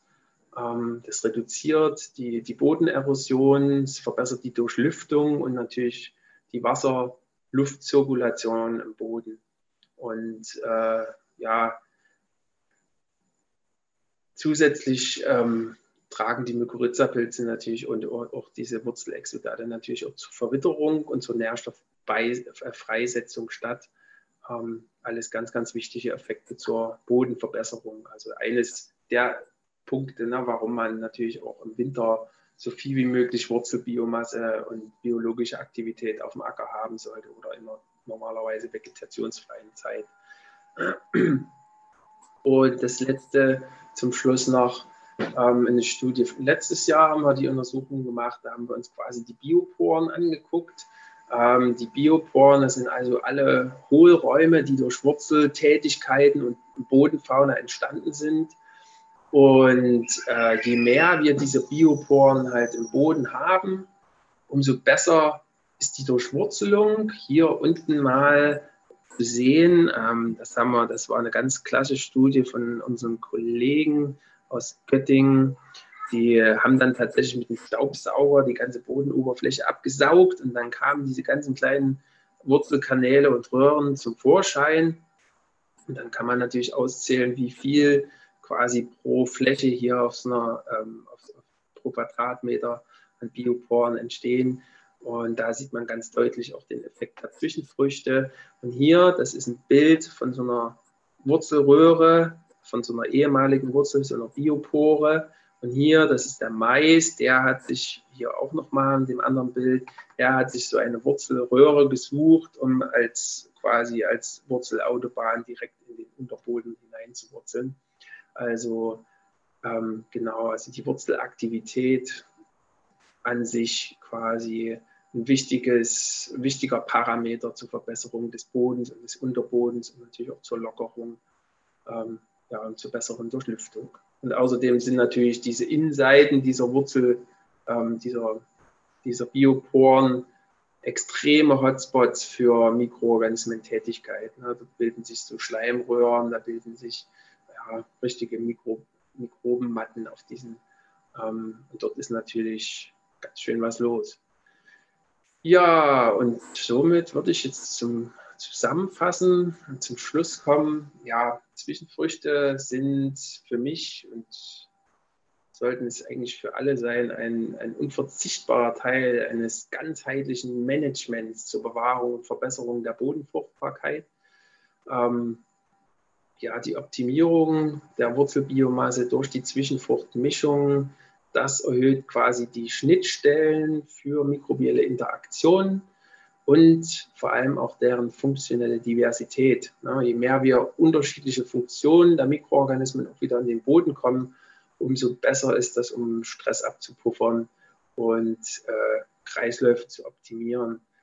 Und bessere Pflanzen-Mikrobiom-Interaktionen, die steigern die Effizienz der Nährstoffkreisläufe. Ne? Sie stabilisieren die Erträge unserer Kulturpflanzen auch gegen Stress und natürlich auch gegen Extremwetterereignisse. Und das ist das, wo wir in den letzten nächsten Jahren auch immer mehr zu kämpfen haben müssen mit dem Klimawandel. Und da spielt die Rhizosphäre und die Wurzel der Pflanzen eine ganz, ganz wichtige Rolle. Und zum Schluss eine Literaturliste. Ich denke, das ähm, Vortrag wird dann zur Verfügung gestellt und da könnt ihr auch selbst nochmal reingucken. Die meisten Sachen sind Open Access, das ist natürlich alles auf Englisch, aber ähm, sozusagen, da habe ich quasi mein Wissen her, damit das auch gut zitiert ist. Und damit danke ich Ihnen für die Aufmerksamkeit und dann freue ich mich noch auf Fragen. So, vielen Dank, Norman. War sehr äh, spannend und äh, interessant. Ähm, es äh, sind schon ein paar Fragen vorhin oder währenddessen gekommen. Die erste, äh, das ist eigentlich so eine, eine typische Frage bei, bei ähm, diversen Zwischenfrüchten, Zwischenfruchtmischungen oder Zwischenfruchtbeständen. Ähm, wie verträgt sich das mit einer, mit einer, mit einer Fruchtfolge oder konkret ist es da gegangen, Raps äh, wie verträgt sich eine Zwischenfrucht, in der ich zum Beispiel, äh, sage ich, 10%, 15% Cruciferen habe, äh, wie verträgt sich das mit einer, einer Rapsfruchtfolge, wo ich ja äh, ähm, gewisse Abstände einhalten soll und bodenbürtige Krankheiten verhindern möchte? Ähm, ja, man hat natürlich in solchen Fruchtfolgen, deswegen gibt es halt auch diese Abstimmung, gerade von, also von vielen Unternehmen, die quasi Zwischenfruchtmischungen direkt abgestimmt für die Fruchtfolge anbieten. Ähm, das kommt aber, eigentlich gibt es dafür keine Beweise und ich muss mich da auch tatsächlich aus dem Fenster lehnen. Ich kann, also es gibt da keine Studien dazu, zumindest sind mir keine bekannt, wie ähm, sich eine hochdiverse Zwischenfruchtmischung in so einer Fruchtfolge verhält. Also die Theorie ist ja, ne, wenn man von der wissenschaftlichen Theorie ausgeht und verschiedenen anderen Studien aus Ökosystemen, ähm, die, dann ist es so, dass je mehr ich Arten drin habe, umso weniger ist der Einfluss einer einzelnen Art. Also ich würde nicht davon ausgehen, dass man, wenn man da 5% ähm, vielleicht in der Biomasse mit drin hat, dass man da Probleme kriegt das, das ist halt so ein bisschen Ähm, ne, man hat halt positive Effekte, durch die, durch die Kruziferen mit reinkommen, zum Beispiel ne, Nematoden reduzierende Sachen oder ähm, andere Effekte. Das andere Problem ist, ne, überträgt es jetzt die Kohlhernie. Also es gibt aber tatsächlich dazu keine Studien, die das in Bezug auf Zwischenfrüchte zeigen. Aber mein, also von der Theorie würde ich tatsächlich davon ausgehen, dass, dass es keinen Effekt haben sollte. Ja, weil diese ganzen Einzeleffekte und das geht dann quasi unter in der Mischung. Beziehungsweise ergänzt sich gegenseitig. Ne? Bei Leguminosen ist es ja auch so. Wenn man Leguminosen in der Fruchtfolge hat, dann wollen die halt immer so gut wie keine Leguminosen auch in, in, in, in der Zwischenfrucht haben, weil man ja diese Anbaupausen hat die empfohlen werden. Ja, also ich kenne einige Leute, die sagen, das spielt keine Rolle, die machen das in ihren Betrieben und haben überhaupt keine Probleme. Ähm, Leguminosen in der Zwischenfrucht und äh, dann auch in der, in der Rotation mit drin. Im Grünland funktioniert es ja auch. Ne? Also Grünland-Ökosysteme stehen ja über Jahre halt mit, da ist dann halt Klee drin und so, ne? aber ähm, ja, aber das ist, da fehlen halt auch einfach Daten dazu noch. Kann man noch nicht beantworten. Okay. Ähm, ein, ein, ein, ein, Teilnehmer hat geschrieben, es gibt eine Studie zum Thema Leguminosenmüdigkeit aus den Niederlanden. Ähm, ja, ich werde danach fragen, was, was und die genaue Quelle. Andere Frage war dann noch ähm, bei den Zwischenfrüchten, ähm, die, die, die, die Messungen, die ihr da gemacht habt, äh, was die Biomasse betrifft und was die, was die Nährstoffzusammensetzung betrifft und insbesondere auch was das CN-Verhältnis betrifft, äh, gibt es da nicht enorme Unterschiede äh, in den Stadien, wie die, wie, die, wie die Pflanzen sich entwickelt haben und wann man sich das sozusagen anschaut und, und das immer eine Momentaufnahme ist? Ja, also da gibt es ganz große Unterschiede. Ähm, vor allem natürlich, also, also zum Anfang ganz klar, das weiß man auch, also da je, je, je frischer das Material ist, umso niedriger sind die CN-Verhältnisse, um mehr Energie ist ja auch in der Pflanze.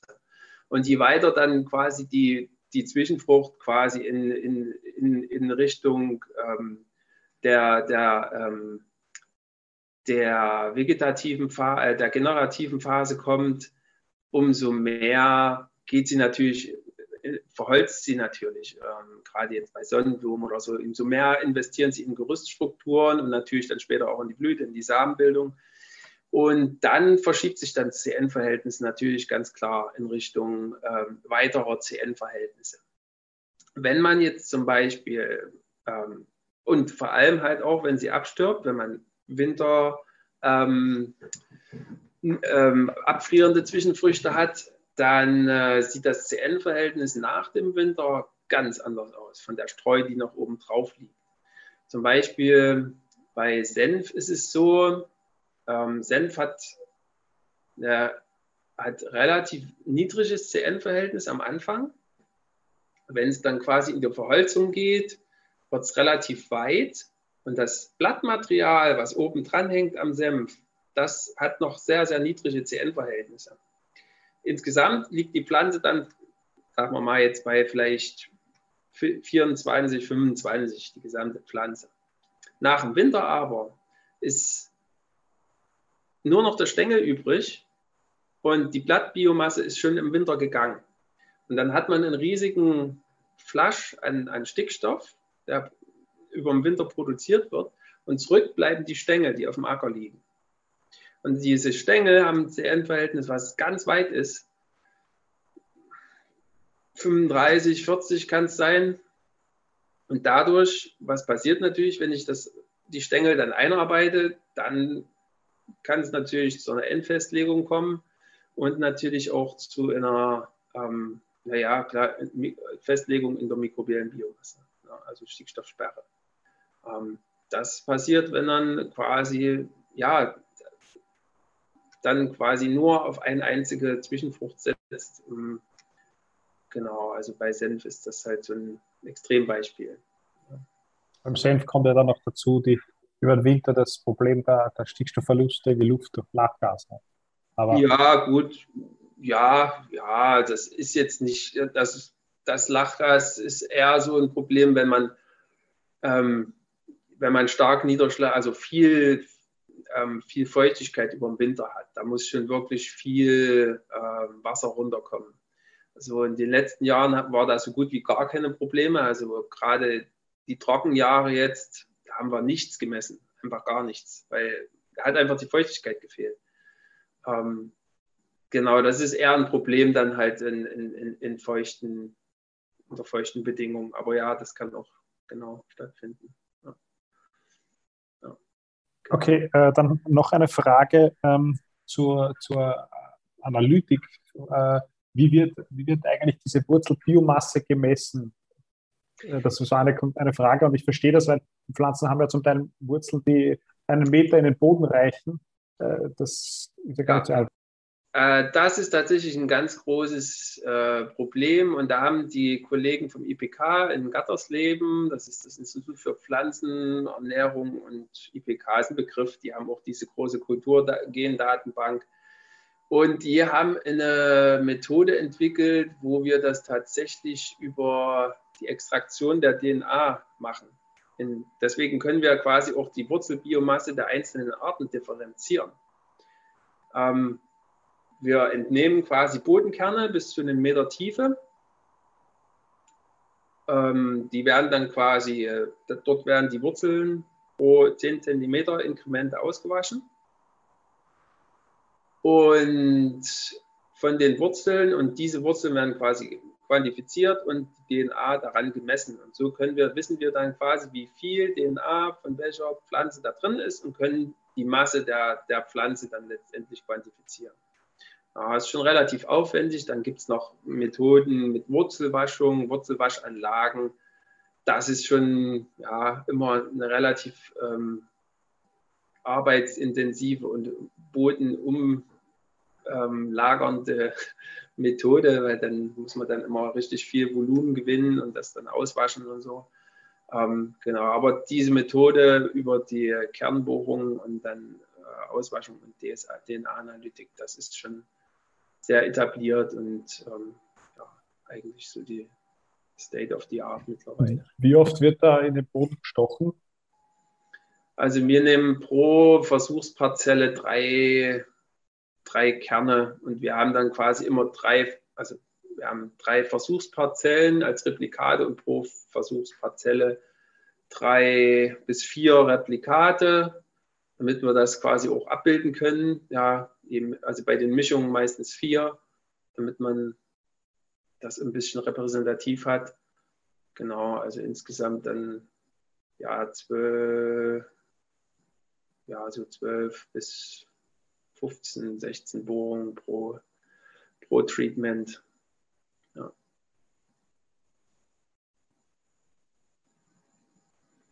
So, okay. Ähm, und dann noch eine Frage, die, äh, die in den es ist aufgefallen, dem Raphael, dass äh, in, den, in, den, in dem Vortrag betreffend äh, rund um die Zwischenfrüchte und im Teil wenig, ähm, wenig Gräser vorgekommen sind, also Pflanzen aus, der, aus, aus, der, aus den Gräsern. Hat das einen bestimmten Grund oder ist das Zufall?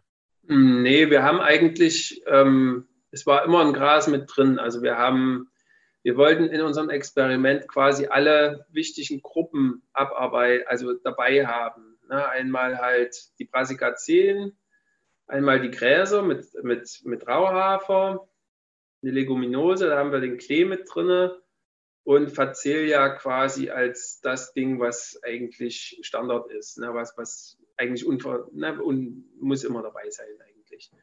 Genau, und daraus haben wir dann diese Mischung gemacht und in der Zwölfermischung haben wir auch Gräser mit drin.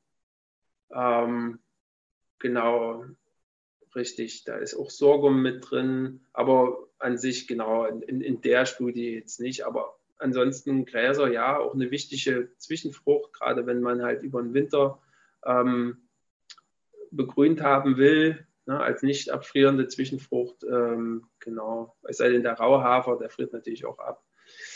Ähm, aber ansonsten Gräser auch wichtig. genau, weil sie ja auch mykorrhizierend sind und äh, bilden viel Wurzelbiomasse, ganz, ganz viel.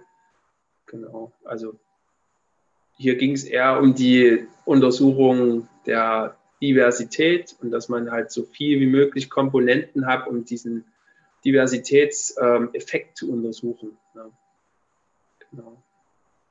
Okay, dann noch eine Frage, äh, der, der, Zusammenhang äh, Direktsaat und Mikroorganismen, äh, wie der, also in welchem Zusammenhang das steht, ob das positiv ist, es ist äh, mit Sicherheit positiv, aber vielleicht, dass du dann nochmal auf, auf, auf das Thema Management und Bodenbearbeitung kurz eingehen kannst. Ähm, ja, also die Bodenbearbeitung spielt zum erster Linie natürlich in, in, in, hat natürlich einen Einfluss auf die ganze Bodenstruktur.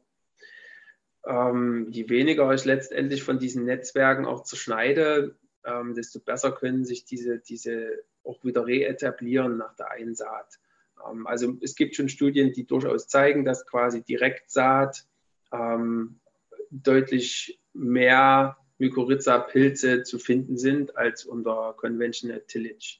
Also die, gerade die Bodenpilze, die profitieren ganz enorm davon, wenn man die Bodenbearbeitung reduziert. Bei den Bakterien ist es nicht so, denn es ist relativ egal und der gesamtmikrobiellen Biomasse, ähm, die ist eher abhängig vom, äh, von den verfügbaren Substraten, weil man hat ja immer einen Zusammenhang zwischen Kohlenstoffgehalt und der mikrobiellen Boden, Biomasse im Boden. Also ne, Humusgehalt im Boden und mikrobielle Biomasse, die korrelieren miteinander.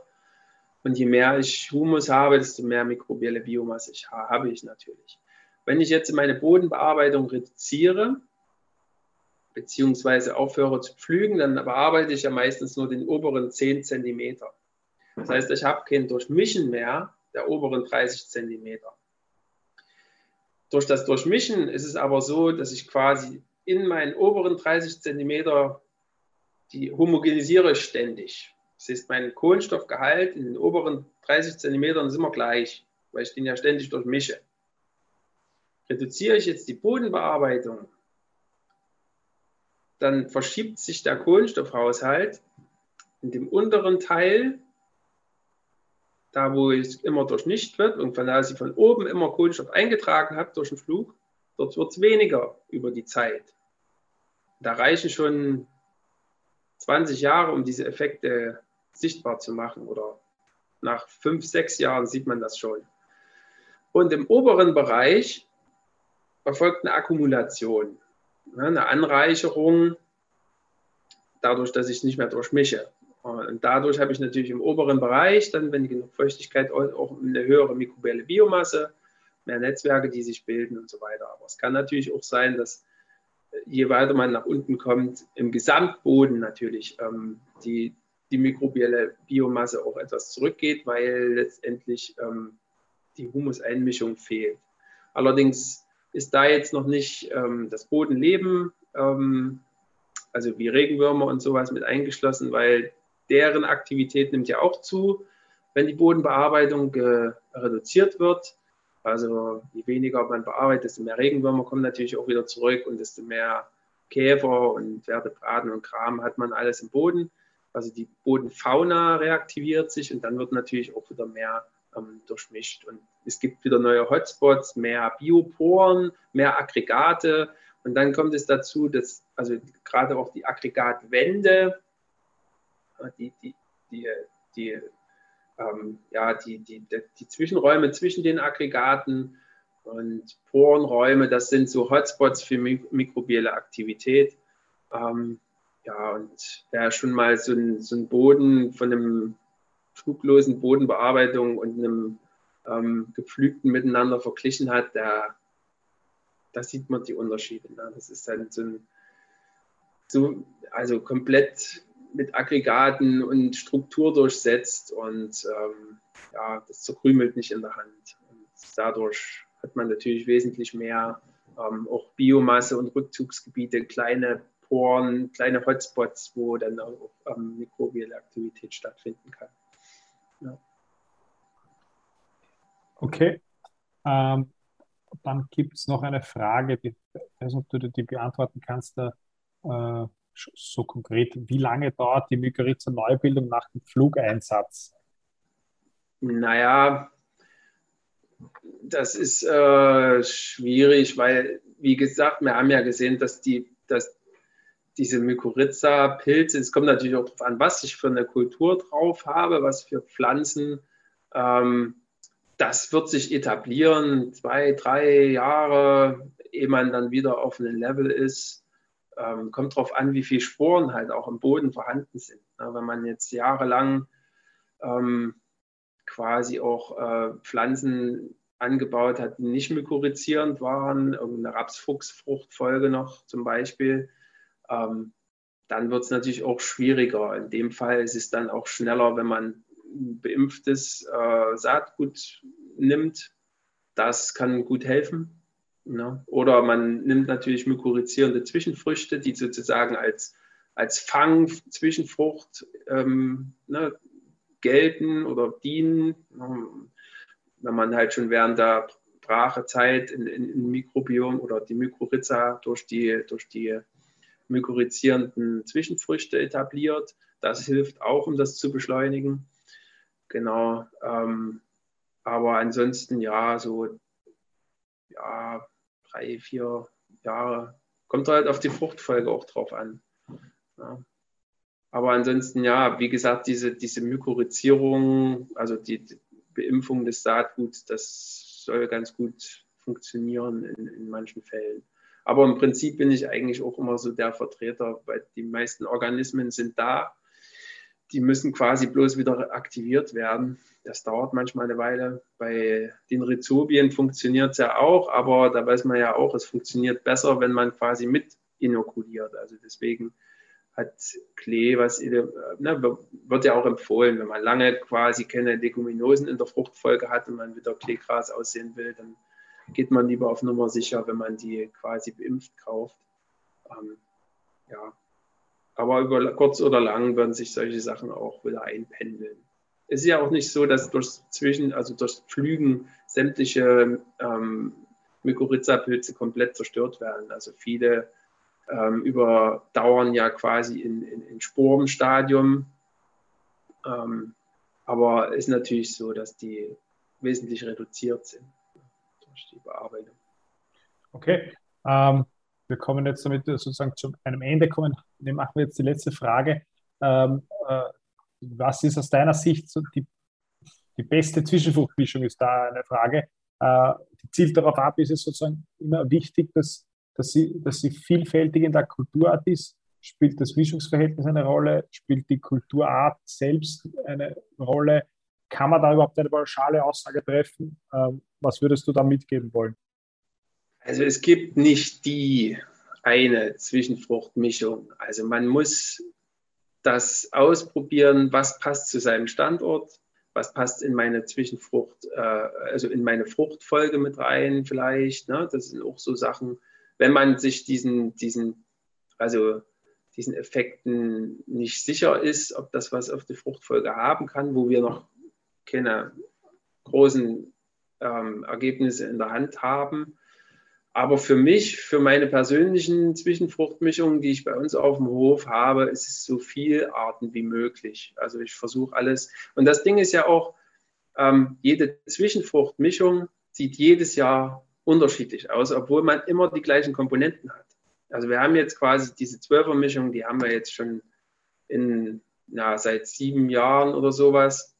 Und die sieht jedes Jahr anders aus. Mal kommt eine Komponente mehr, mal die andere. Und das ist ja auch Sinn und Zweck dieser Sache. Ne? Man will ja auch Redundanz schaffen. Man will ja quasi für jegliche Klimasituation abgepuffert sein. Und deswegen, also ich mache mir bei mir zu Hause über die Fruchtfolge eigentlich überhaupt gar keine Sorgen ich nehme einfach alles, was gerade verfügbar ist. und ähm, mit einem hohen Leguminosenanteil. Und ich habe Leguminosen in der Fruchtfolge bei mir. Mhm. Ich habe da keine Probleme mit. Genau.